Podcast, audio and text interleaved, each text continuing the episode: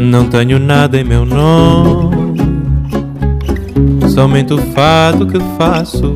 Esto es Vidas Prestadas, un programa sobre libros y sobre mundos posibles, un programa sobre ficción, sobre ensayo, teatro, cine, música, arte, todo aquello que puede caber en un libro. Este es un programa para nosotros, los lectores. Que vão vai, nada possui meu nome e nem vejo ninguém. Y a los que leemos nos gusta leer en general a solas, a veces nos gusta estar en compañía y también nos gusta que nos lean en voz alta. Esta vez le pedimos a la escritora y poeta Ana Arzumañán que lo hiciera. En voz alta.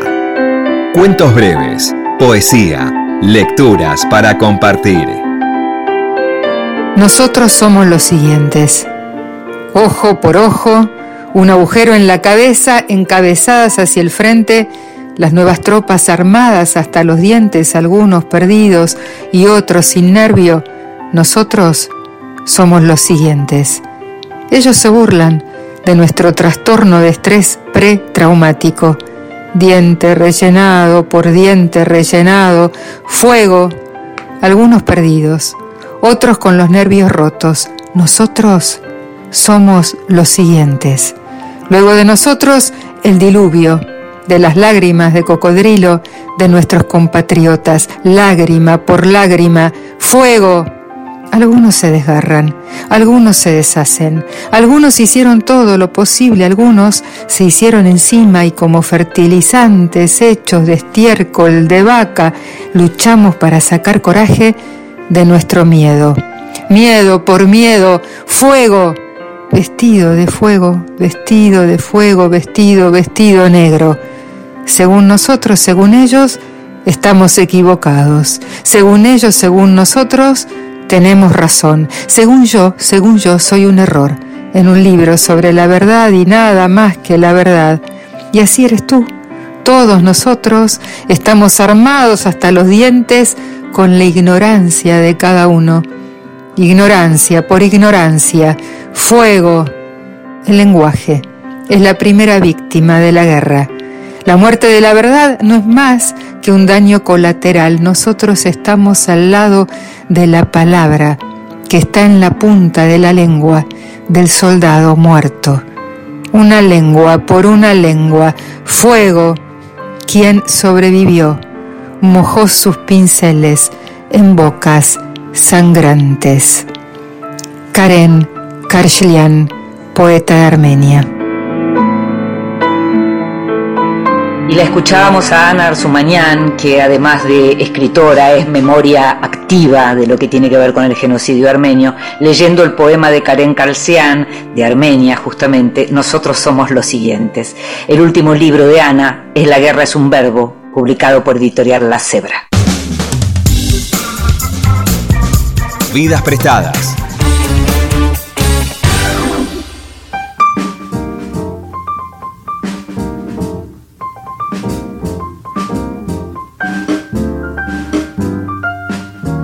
Federico Janmer nació en Varadero en el año 1957. Es licenciado en letras y fue profesor en la Universidad de Buenos Aires. Es especialista en el siglo de oro y en el Quijote y su obra literaria es una de las más vastas y de las más premiadas en Argentina y en el mundo. Sus novelas, escritas en una lengua llana, son propuestas sofisticadas y por, momento por momentos experimentales que tras una aparente sencillez esconden algunas de las apuestas más audaces de la narrativa argentina. Papá más liviano que el aire, Miguel, Fernández Mata Fernández, Tacos Altos y Guerra son algunas de sus novelas. Recientemente, Editorial Alianza acaba de publicar en España Darwin o El origen de la vejez, novela ganadora del premio Unicaja Fernando Quiñones. Esta vez el protagonista de la historia es un músico que a punto de cumplir 60 años viaja a Galápagos para pasar allí esa fecha especial. Una mujer de la que está enamorado lo rechazó porque lo considera viejo para ella, y es a partir de esa mirada que el narrador advierte lo inexorable del paso del tiempo. Galápagos, en Ecuador, será el escenario para reencontrarse con el mundo de Darwin dos siglos después, para reflexionar sobre los cambios en la humanidad durante estos 200 años, pero también para repensar el lugar del silencio en su actividad como músico y darle nuevos aires a la creación. Al mismo tiempo, intentará conectar con sus instintos vitales y mantener una mirada adulta, pero siempre joven, sobre lo que lo rodea. Te invito a que escuches la primera parte de la conversación con Federico Jammer.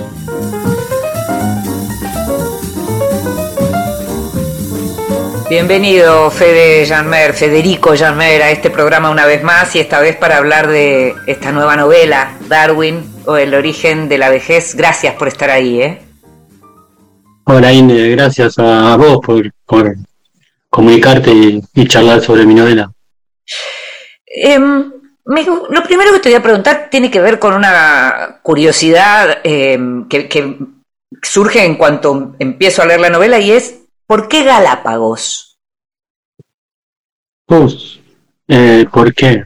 E, eso tiene que ver un poco con, mi adolescencia. Em, yo en algún momento de mi vida, a los 12, 13 años, em, me, peleé de alguna manera simbólica con mi padre. Eh, y entonces eh, la manera de pelearme fue em, pensar que su biblioteca eh, no tenía nada para que me interesara. Entonces empecé a ir a las bibliotecas de mi pueblo, las bibliotecas públicas. Y bueno, en una, en la biblioteca municipal, eh, encontré a Darwin y empecé a leerlo a esa edad. Y viste cómo es uno cuando es chico, que, que piensa que todo es más grande de lo que es. Yo hace poco volví a la casa de mi abuela y yo la recordaba mucho más grande de lo que es. Y bueno, y me pasó lo mismo con las tortugas, con las tortugas de las que hablaba Darwin en, su viaje eh, por el mundo, em, cuando hablaba de Galápagos. Eh, bueno, a mí me quedó que eran inmensas y, siempre tuve ganas de conocerlas. A los 20 años, cuando anduve por, por Sudamérica dando vueltas, eh, no me alcanzaba la plata para, para pagar el barco que te llevaba a Galápagos. Y bueno, cuando, cuando iba a cumplir 60, le propuse a mi hijo ir a Galápagos a festejarlo y, y nos fuimos y, bueno, me saqué las ganas y bueno, y descubrí que, que las tortugas no eran tan grandes como yo suponía. Claro, esa era la, la, segunda pregunta, era si efectivamente viajaste. Así que viajaron y efectivamente también viajaste cuando estabas por cumplir los 60. Sí, sí, los cumplí allá. Sí, sí, sí, eso es tal cual. Lo único, bueno, en la novela aparezco solo y, y en la realidad fui con Juan, con mi hijo. Claro. Em, ¿Por qué empezaste a escribir sobre la vejez? Justamente por eso tuvo que ver cuando estabas ahí ya pensabas que ibas a que estabas en, un viaje que iba a terminar convirtiéndose en literatura, vino después, ¿cómo fue? Ah, hay muchas cosas. Eh, bueno, por un lado, em, yo me había comprado el libro La vejez de Simón de Beauvoir hacía un montón de años eh, lo había empezado a leer y no me había interesado. ¿A qué edad? Eh, en ¿Te, realidad, ¿Te acordás qué edad, tenías? No, no, pero tendría treinta y pico, cuarenta. No, claro. Y bueno, entonces, eh, en, en, esos años, más o menos, lo encontré en mi biblioteca y bueno, y descubrí que en este momento sí me interesaba y mucho ese libro. La verdad que es un libro extraordinario, un trabajo colosal de, Simón de Beauvoir.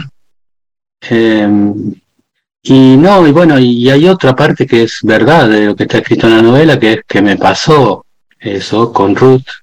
Em, me pasó que yo la conocí cuando tenía creo que 57, 58. Y, y bueno, y me dijo que no, porque yo era muy viejo. y bueno, y eso me impresionó mucho. Eh, porque digamos, uno no se da cuenta que, es viejo hasta que alguien se lo dice, creo. Em, por ejemplo, hay una anécdota que, que, cuenta Simón de Beauvoir en ese libro, En la vejez, que es maravilloso y que recomiendo profundamente. Eh, pero, yo todavía, pero yo tengo treinta y pico, todavía no estoy para leerlo. no, no, no, para, para quien corresponda. Eh, no, ella cuenta en, en, ese libro monumental que ella va a dar, y, así se origina su interés por investigar la vejez. Em, ella va a dar una charla a una, a una universidad de, Estados Unidos, no me acuerdo qué universidad ahora, y entonces cuando va caminando, eh, escucha que dos estudiantes, dos chicas, eh, se dice la una a la otra, no, no pensé nunca que Simón era tan vieja. Mm. Y entonces ella se da cuenta, en ese momento tiene cincuenta y pico de años cuando le pasa eso, eh, que bueno, que está así como está. Y, y, bueno, entonces a partir de eso se pone a, investigar años eh, todo lo que tiene que ver con la vejez.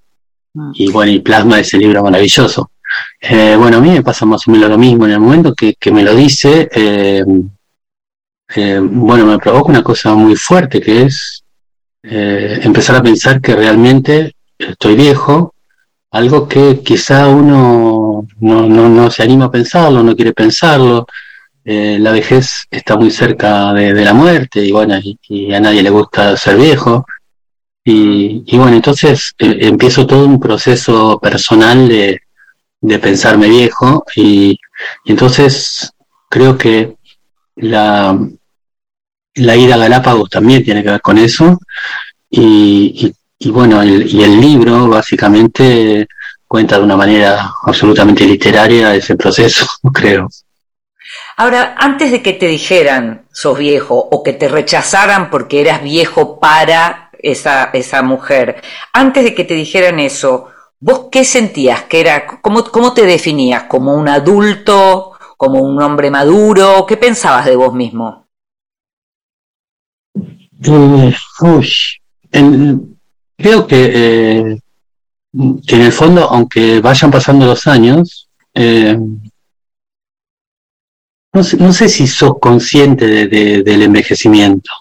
Mm. en, particular, supongo que debe haber casos en los cuales uno tiene problemas determinados de salud o algo, que, bueno, que, te habilitan a pensarlo eh, y a reflexionar sobre eso. En, mi caso, como yo no sentía nada en particular y tengo el problema, que está escrito de alguna manera en la novela, que bueno, yo no soy de mirarme en el espejo, nunca me peiné en mi vida.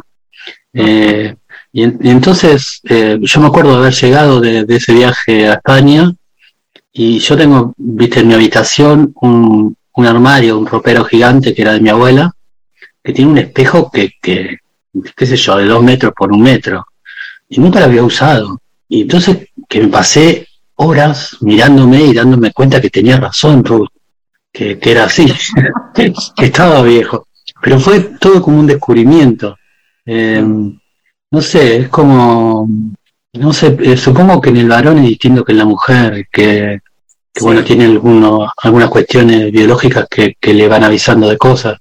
Mm. En el hombre es más, es más difícil, supongo, o en mi caso, soy más tonto y no me había dado cuenta. Ahí, estás nombrando el tema de las mujeres y algo que, que me resultó interesante en tu novela eh, y como muy significativo es que en este momento Em, está pasando algo con, todo el tema de la revolución de las mujeres, en donde muchos hombres escritores o bien están enojados y, entonces se, superposicionan en el lugar en donde estaban eh, antes, digamos, diciendo a mí no me va a cambiar la manera de observar el mundo porque yo no tengo ningún problema con nadie, este, no discrimino nada y, y demás. Hay otros que sobreactúan, ¿no? El, feminismo que, se convierten en lo que se llama aliados o aliades, como, como, se dice ahora. Y algo muy interesante que aparece en tu novela tiene que ver con el lugar de las mujeres y la reflexión sobre las mujeres como con total naturalidad. ¿Vos cambiaste en tu manera de mirar a las mujeres eh, en estos años o sentís que siempre las mirabas como pares, eh, de la misma manera que mirabas al resto de la humanidad? Bueno, yo cambié respecto de lo que pensaba en las mujeres, pero no fue ahora en estos años, sino a los 20 años, cuando fui a Europa a vivir. Hmm. Em, en, Europa la mujer me enseñó bastante rápido que era igual a mí. Y bueno, yo viví muchos años en España, después en Holanda viví un hmm. par de años y y entonces, para mí todo lo que ha pasado por suerte en Argentina en estos últimos años, eh, es bastante normal, o sea, nunca, eh, nunca sentí ninguna superioridad ni ninguna cuestión que me hiciera un distinto respecto de las mujeres. Mm, todo lo contrario. Pero sí me acuerdo que sí fue una, una suerte de shock a los 20 años cuando llegué. Eh, yo me acuerdo mm, prácticamente que en mi pueblo teníamos como un grupo que eran chicos y chicas, pero no éramos amigos de las chicas, éramos amigos solo de los chicos.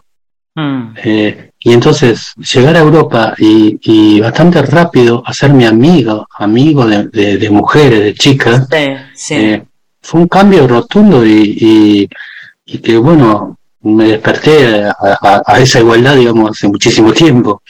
Claro, porque la, amistad, la amistad te permitía, digamos, conocer cosas de las mujeres que no te permite una relación amorosa o, o- o- o apasionada, digamos. Es otra cosa ser amigo de las mujeres.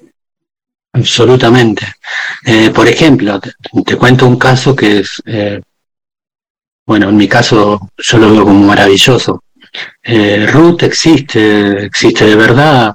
E incluso me acompañó en un par de presentaciones en Madrid y en, y en Barcelona, le hicimos juntos a la presentación de la novela.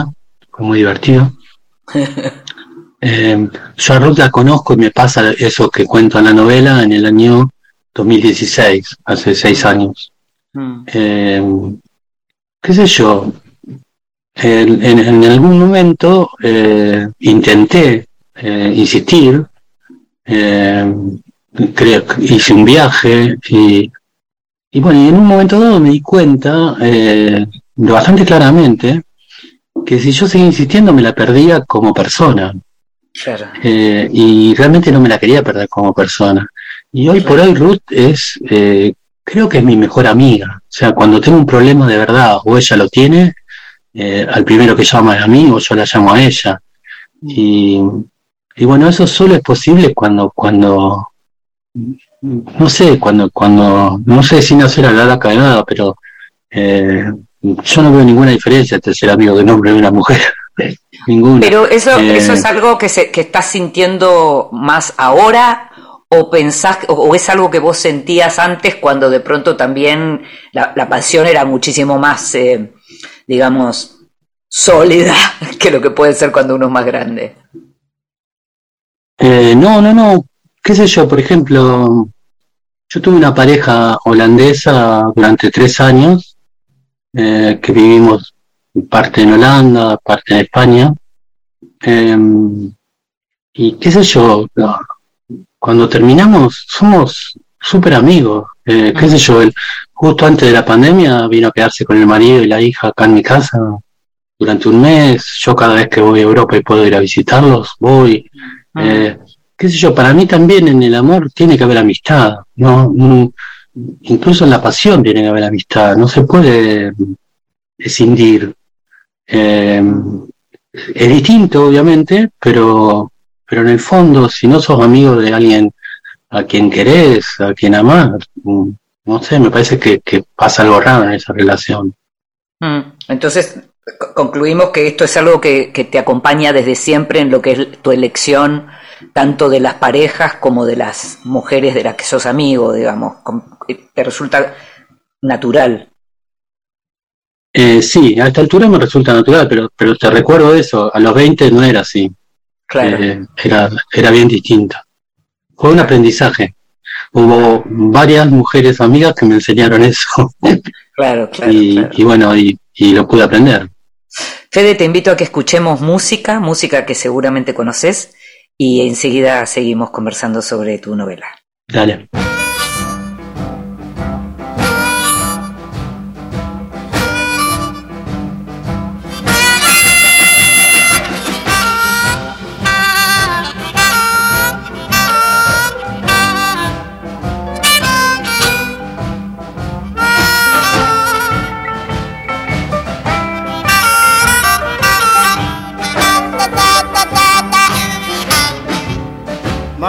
Have been broken, and all of my love's in vain. Heart have been broken, and all my love in vain. But the people's always told me that a woman was the glory for man. If you whoop her when she needed, the judge will not let you explain. Whoop her when she needed, the judge will not let you explain. Because he believe in justice, and a woman is the glory for man.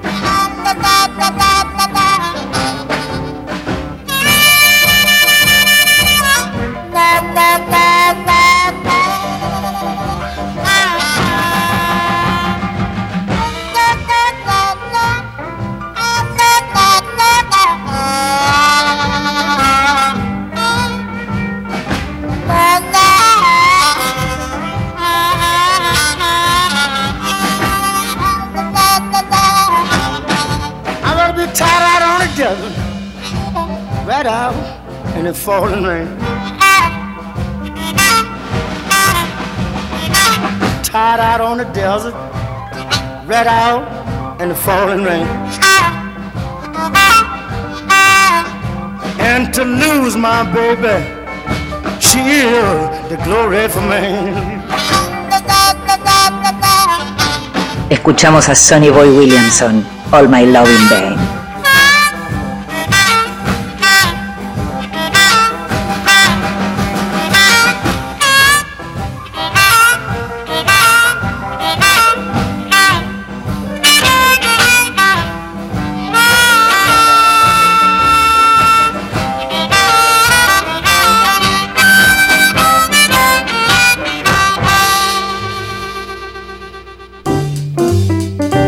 Bienvenidos.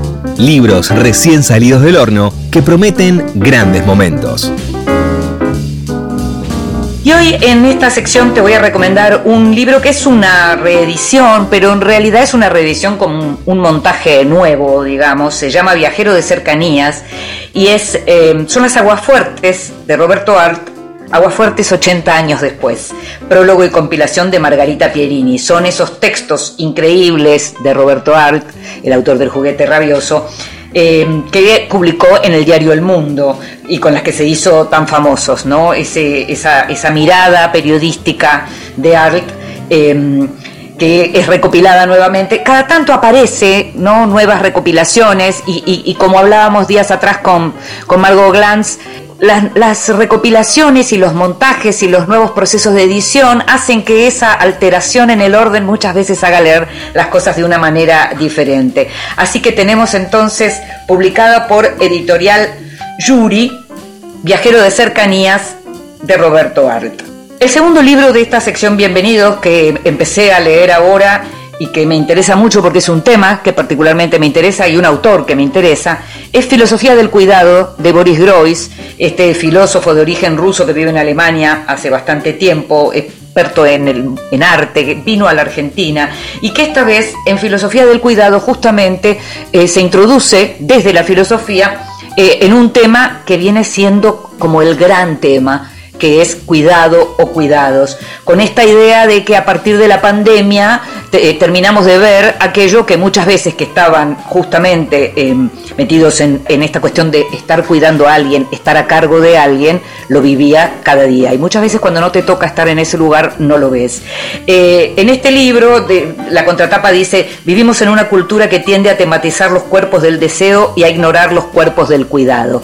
Pero claro, ahí hay toda una economía, además, que se maneja y que suele ser eh, no, remunerada el tema del cuidado. Hay muy pocas sociedades en las que el tema del cuidado es remunerado. En la Argentina se está discutiendo eso, en España hace un tiempo empezó a pagarse también, porque por otra parte está eh, feminizado, suele ser las mujeres las que se encargan de esto. Así que filosofía del cuidado, Boris Groys, caja negra. Estás escuchando Vidas Prestadas con Inde Pomeráñez.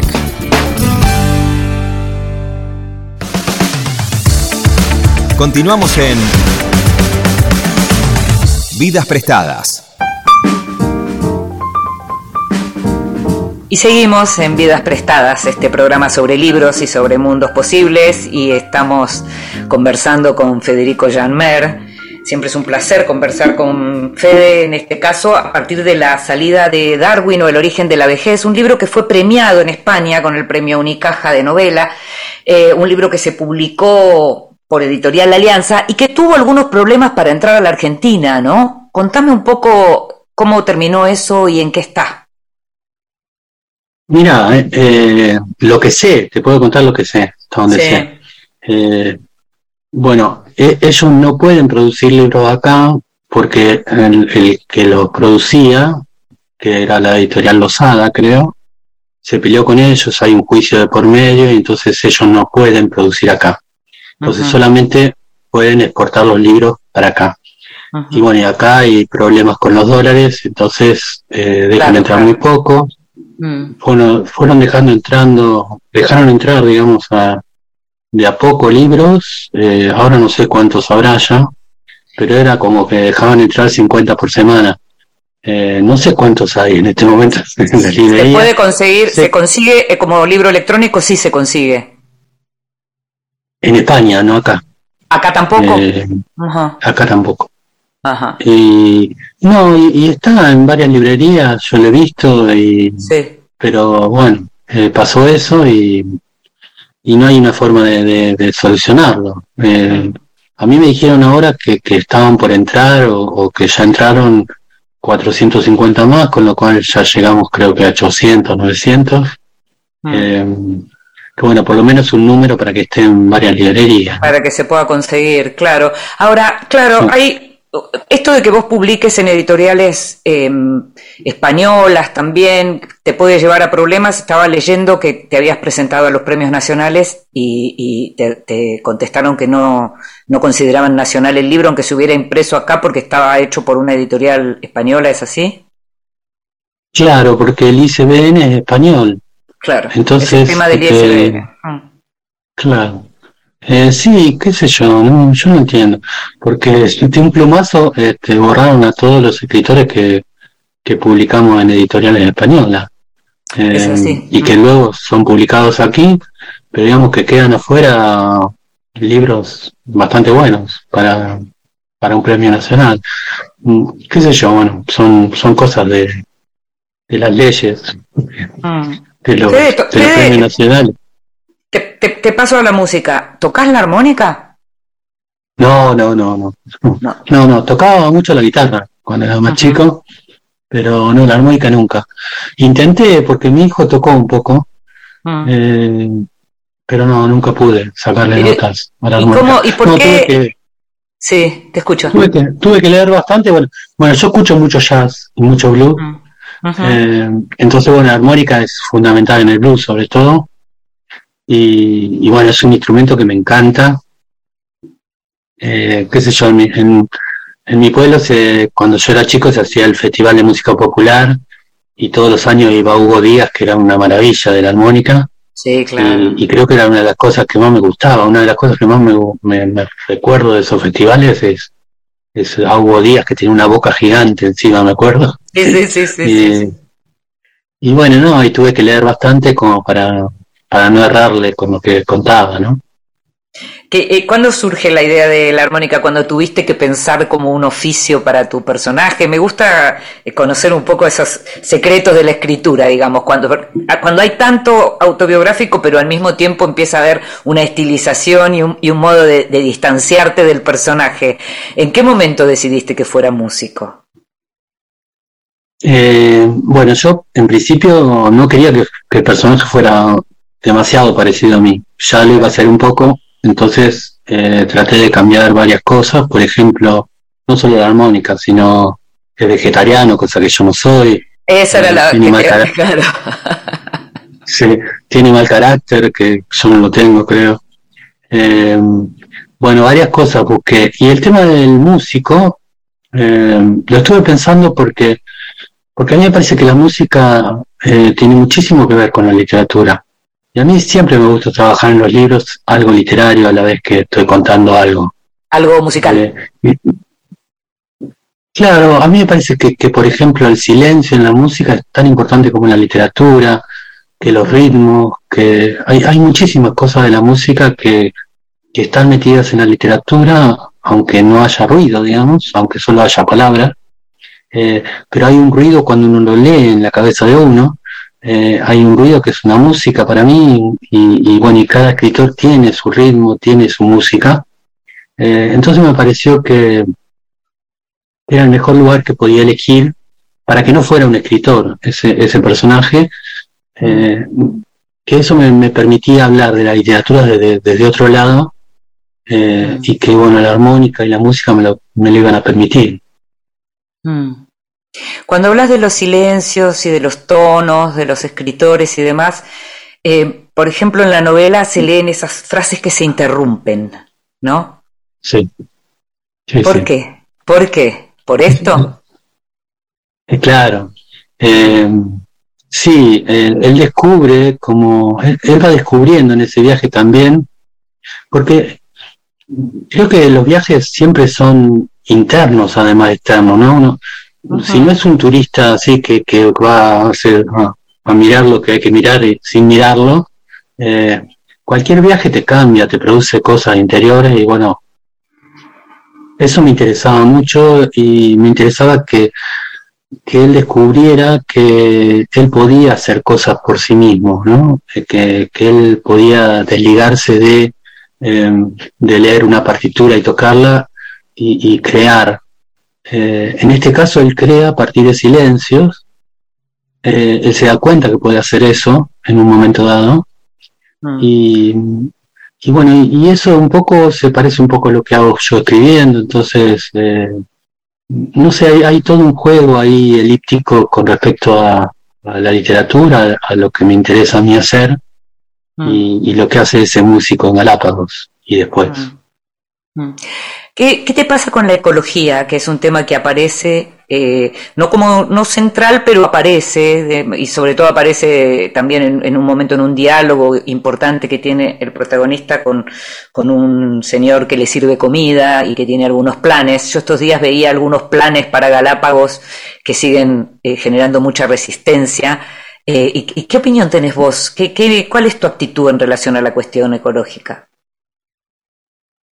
Bueno, mira, yo vengo de, un pueblo, de Varadero, que está, no está a la orilla del Paraná, está a la orilla de un río que se llama Varadero, que es un riacho, una, como una rama del Paraná, y enfrente de nuestro pueblo está la isla, que llega hasta el Paraná y sigue después hasta Entre Ríos. Em, eso, que ahora se llama humedales, eh, se llamó toda la vida bañados eh, y es una palabra que me gusta más que humedales. Eh, Aparece en la novela. Claro. los, ecuatorianos le llaman poza, que me encanta. me gusta más todavía que bañado. nosotros desde chico en mi pueblo, todas las primaveras o los veranos, que es cuando queman la isla, no podía salir, había de que no podía salir porque llegan las cenizas todo el tiempo Em, en ese momento creo que nadie tenía conciencia de, lo malo que eso podía ser para la ecología y para... Eh, hoy, hoy hay, incluso en mi pueblo, hay una conciencia absoluta de que eso no está bien y que hay que parar con eso. Eh, hay, hay grupos que, que están trabajando en eso, hay a veces manifestaciones en contra de eso y se le pide al poder político que haga algo al respecto. Creo que es, eh, creo que eso sí es algo que, hemos descubierto no hace tanto. Mm. Em, yo me acuerdo cuando, cuando te conté eso de los 20 años de descubrir que, la mujer era igual a mí, eh, también descubrí una cosa que fue, en ese tiempo se luchaba, la juventud luchaba en Europa en contra de la energía nuclear, Claro. Eh, porque eso suponían que eso era muy malo para el medio ambiente y que podía provocar una catástrofe, etcétera.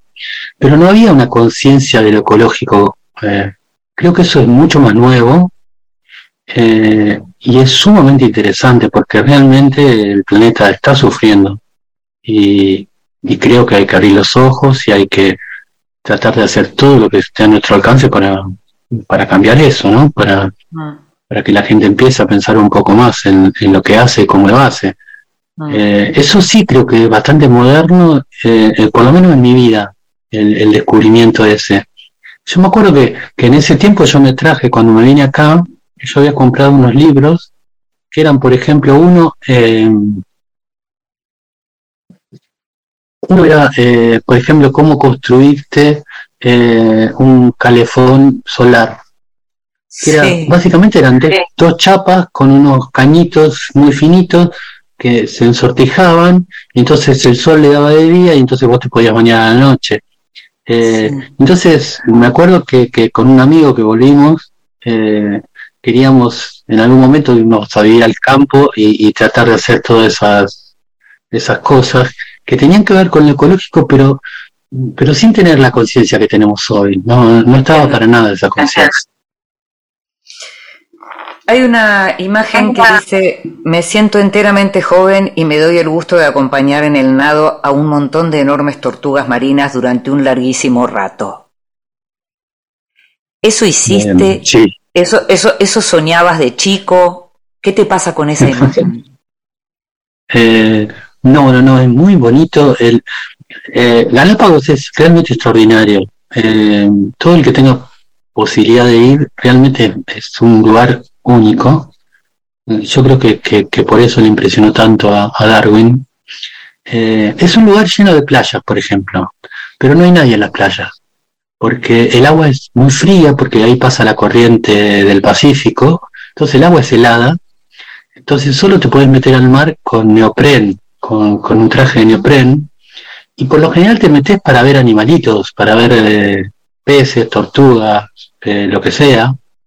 Eh, no, te met- no, no estás ahí tomando el sol con crema y qué sé yo. Es como, es un turismo completamente distinto a- al turismo que puedes encontrar en cualquier otro sitio. Mm. Y sí, realmente, o sea, nadar entre tortugas que no son las gigantes, son, estas son las tortugas eh, de agua, eh, que te pasan, se ponen a nadar al lado tuyo, como no te tienen miedo, eh, qué sé yo, es, es, es tremendamente bonito. Eh, yo hablo también ahí de, de unos, de unos animales eh, que se llaman cristatus, Sí. que, bueno, son realmente raros y, y ese el para Darwin era fue un animal fundamental para su teoría porque es el último anfibio que queda, o sea, con eso él descubrió que, que la primera vida vino desde el mar a la tierra eh, y este que es un bicho eh, bastante prehistórico cuando lo por su forma Sí, eh, es el, el último que queda de esos anfibios. Eh, bueno, te podés ir a nadar y podés nadar con eso, con ellos al lado.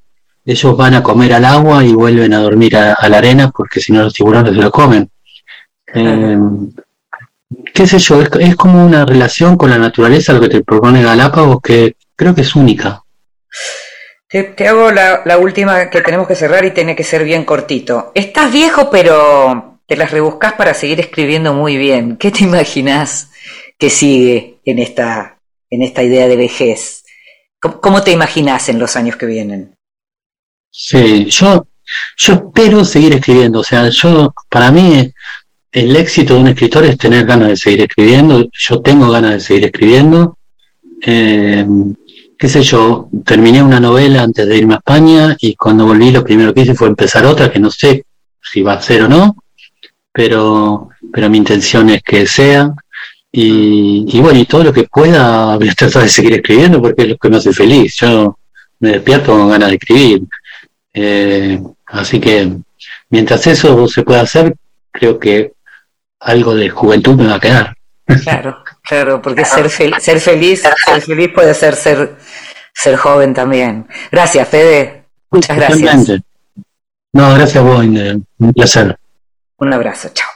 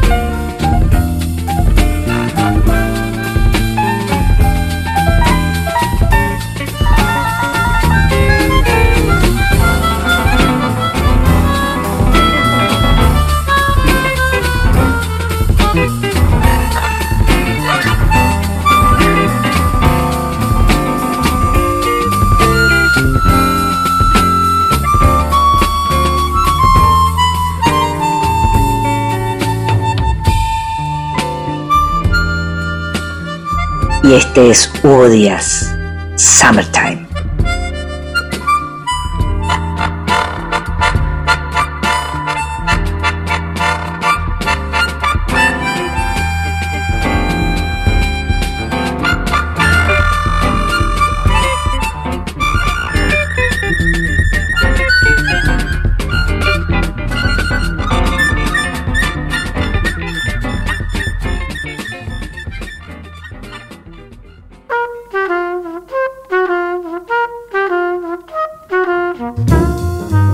Mesita de Luz. Grandes lectores nos cuentan qué están leyendo. Hola, soy Laura Galarza y voy a contarte algunos de los libros que tengo en Mesita de Luz. La tierra de los abetos puntiagudos de Sarah Orn Shewett, nacida a mediados del 1800 en un pueblito en el Maine, al norte de Estados Unidos, es un libro al que llegué por Willa Cather, otra escritora norteamericana, que dijo que esta novela tendría una larga vida. Es la historia de una mujer que llega a un pueblito pesquero buscando aislarse para poder escribir, para eso se aloja en la casa de otra mujer que es botánica, fan de las plantas, que es otra de las pasiones de la autora, y alquila una escuela que como es verano está vacía, entonces ella por las tardes va a, escribir para poder estar aislada, tranquila. No lo logra, ya que bueno, las personas del pueblo, los distintos personajes del pueblo, la visitan, le cuentan historias, entonces, bueno, la novela logra amalgamar esas historias eh, de personas comunes, un poco al modo que lo hizo más tarde, que lo hará más tarde Sherwood Anderson en Winnesburg, Ohio, esas historias ensambladas, pequeñas pero rebosantes de sentido. También sorprende para el año en que fue publicada la novela, en 1896, la idea de mujer independiente que llega sola a un pueblo, bueno, lo mismo la amistad que hacen con la botánica, ¿no? Dos mujeres libres, lúcidas, que desarrollan un vínculo muy sólido a pesar de que recién se conocen. Y el otro libro que me, lo compré en la feria, en este caso son cuentos, El empapelado amarillo de Charlotte Perkins Hillman, que es de la misma época, también de Estados Unidos, eh, que defendió los derechos de la mujer y como escritora se la considera también una precursora de la ciencia ficción feminista y moderna. Por ejemplo, el relato que da nombre al libro es de base autobiográfica y trata de una mujer que sufre depresión postparto, no puede relacionarse con su bebé, nacido y cree volverse loca. Perkins sufrió de lo mismo en su propia vida y eh, cuestionó ¿No? En la vida real, piensen en aquella época, los mandatos de maternidad que muchas veces condicionan a la mujer. Gracias Inde, un abrazo y un saludo a todos los oyentes de Vidas Prestadas. Y la escuchábamos a Laura Galarza contándonos los libros que tiene en su mesita de luz. Laura es psicoanalista, escritora y crítica literaria y junto con Natalia Neopoblet recomiendan libros en la solapa.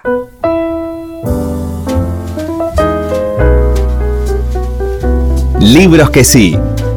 Títulos nuevos y no tan nuevos que son imperdibles. A veces cada tanto me gusta leer libros raros. Libros raros que de pronto empezás a leerlos y decís para dónde van, y que una vez que te relajás un poco, empezás a ver que cierta cosa de experimento narrativo tiene muchas veces más para decirte que aquello más convencional. Es el caso de esta novela, Clima, de Jenny Ophil, que es una novela de hermanos, si querés, pero escrita de manera fragmentaria y de manera, sí, como experimento, bien experimental, que cuenta la historia de Lizzie, que vive en Brooklyn con su marido Ben y con Ellie, su hijo pequeño, que va a la escuela. Ella es bibliotecaria, ayuda a Silvia, una vieja profesora decepcionada con el rumbo del mundo, eh, ayuda a responder la correspondencia que Silvia recibe por un podcast que tiene sobre cambio climático. Pero al mismo tiempo que hace todo esto, y vinculado de algún modo también con, con lo que mencionábamos del libro de Boris Groys, tiene que hacerse cargo de su hermano Henry, que no termina de recuperarse de su adicción a las drogas. Clima está escrito por Jenny Ophil, fue publicado por libros del asteroide, como te comentaba, está escrito en forma fragmentaria, tiene un estilo como de postales y uno podría definirlo como ejemplo de un modelo de algo así como realismo sucio en tiempos de Trump. Se llama Clima y la verdad que está muy bien. El año pasado murió una de las grandes, grandes periodistas de, nuestra era, que se llamaba Janet Malcolm, que escribía en, en, sitios como The New Yorker o como la New York Review of Books. Eh, y, acaba de publicar Editorial Montermoso un libro que realmente es de esos que uno dice estábamos esperando. Se llama Nadie te está mirando. Eh, fue traducido por Teresa Arijón, eso quiere decir que fue muy bien traducido, y eh, es el último libro que publicó en vida esta escritora y periodista, que es también una antología de ensayos y artículos, eh, luego, luego del anterior que se llamaba 41 intentos fallidos. Janet Malcolm es muy conocida por estos textos que escribía, estas crónicas, eh, en donde pasa, digamos, revista a montones de temas, entrevista a, a mucha gente para conseguir un buen perfil, es como una maestra de la crónica y del periodismo, 55 años de carrera tuvo, además murió a los 86 años, y al mismo tiempo em, es volver a leer a una autora muy importante también para lo que es la relectura o la metalectura del propio periodismo, ¿no? Porque ella es la autora, su obra más famosa se llama El periodista y el asesino, y lo publicó en forma de libro después de publicar en dos veces. Em, en dos ediciones del New Yorker en el año 1989 y que cuenta la historia de un crimen, de un crimen eh, en una familia cometido por un médico del ejército y de un periodista y en donde lo que aparece es como una traición del periodista, ¿no? El, este hombre de superventas y entonces el vínculo entre este hombre de superventas y este médico declarado culpable de haber asesinado a su familia. Y es un libro, eh, El periodista y el asesino, que arranca con una frase tremenda para todos los que ejercemos el periodismo, que dice, todo periodista que no sea demasiado estúpido o demasiado engreído para no advertir lo que entraña su actividad, sabe que lo que hace es moralmente indefendible. El periodista es una especie de hombre de confianza que explota la vanidad, la ignorancia o la soledad de las personas, que se gana la confianza de estas para luego traicionarlas sin remordimiento alguno. Todo esto es porque el periodista que hizo ese trabajo con este médico culpable de asesinato, luego, por supuesto, escribió lo que quería y no lo que había acordado con este hombre. Con lo cual, nadie te está mirando, recoge muchos de los artículos, de los últimos artículos de Janet Malcolm y es una lectura fenomenal para los que nos interesa el periodismo desde adentro o desde afuera, para ver cómo se hace un gran periodismo.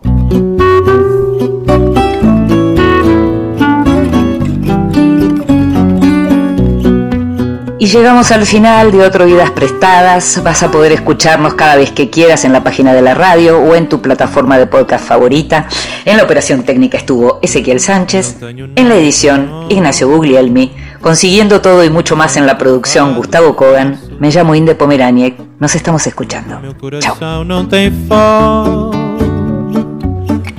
Mora num pequeno espaço, vivo da vida que passa, de amores que vão e vêm. Nada possui meu nome e nem vejo ninguém.